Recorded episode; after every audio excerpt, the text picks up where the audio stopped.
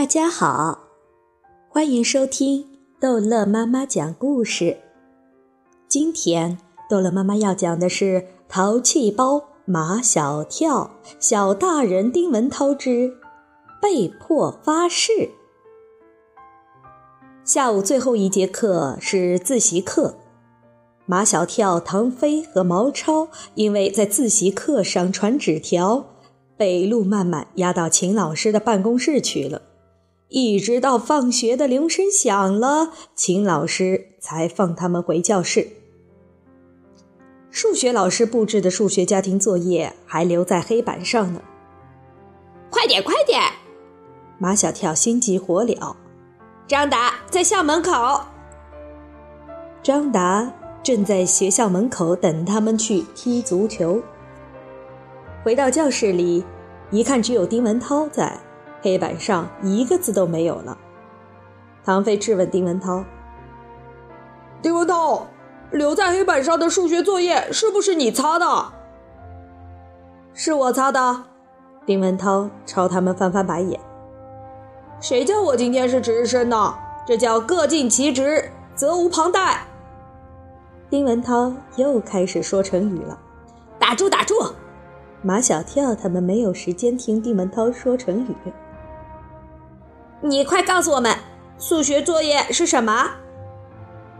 练习册上第七、第八、第九道大题必须照老师的规定的格式做。知道了。马小跳他们撒腿就跑。还有，马小跳他们早跑的没影了。还有一张单元测试卷要做，可是马小跳他们没听完就跑了。这可不怪我，丁文涛摇头晃脑，自言自语：“急中有失，心急吃不了热豆腐，心急不开锅。”乱七八糟，丁文涛肚子里的成语又像鱼吐泡泡，一个一个的往外冒。第二天，丁文涛早早的到学校了。昨天马小跳他们没有听完数学作业就跑了，他心里。还是忐忑不安的。丁文涛刚刚到，唐飞就来了。丁文涛叫了一声：“唐飞！”然后吞吞吐吐的样子。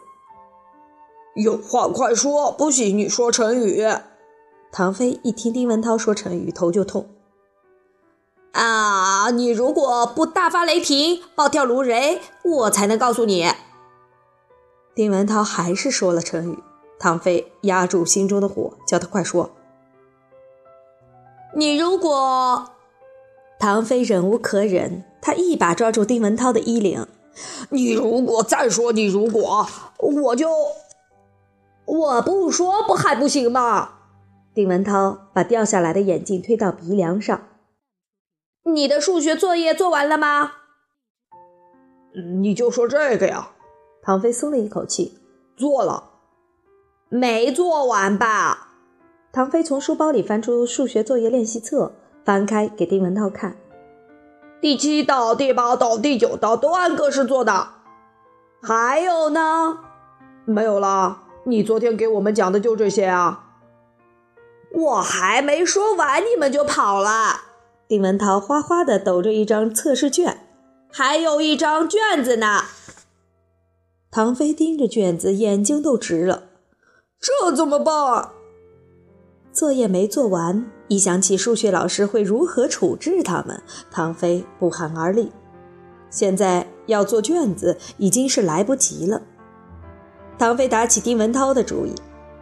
唐飞的衣兜里、裤袋里总揣着一些零食，他把一块酒心巧克力扔在丁文涛的课桌上。你什么意思呀？把你的卷子借我抄抄。丁文涛把酒心巧克力还给唐飞，我不要这个。那你要什么？版权费。丁文涛很有经济头脑，这张卷子是我做的，这是我的版权，你要抄就得给我版权费。丁文涛理直气壮要收五块钱的版权费，唐飞有的是钱，啪的一声把一张五块的钞票拍在丁文涛的课桌上。唐飞照着丁文涛的卷子一阵猛抄。马小跳来了，毛超也来了，当然，他们也马上知道还有一张卷子没做。啊，这下我们死定了！毛超张牙舞爪朝丁文涛扑去。丁文涛，你安的什么心？你想害死我们呀？废话大王，少说点废话，还是想想怎么救自己吧。好汉不吃眼前亏。马小跳一看唐飞一直埋头奋笔疾书，就知道该怎么自救了。妈！丁文涛一只手伸向马小跳，一只手伸向毛超。版权费一人五块，一共十块。马小跳几乎跳起来。你还敢收钱？丁文涛理直气壮。一份耕耘一分收获，春华秋实，公平买卖。天经地义，理所当然。不许说成语。马小跳天不怕地不怕，就怕丁文涛说成语。现在要跟丁文涛理论已经来不及了，他赶紧掏出五块钱来给丁文涛。毛超身上没有钱，找唐飞借了五块钱，也给了丁文涛。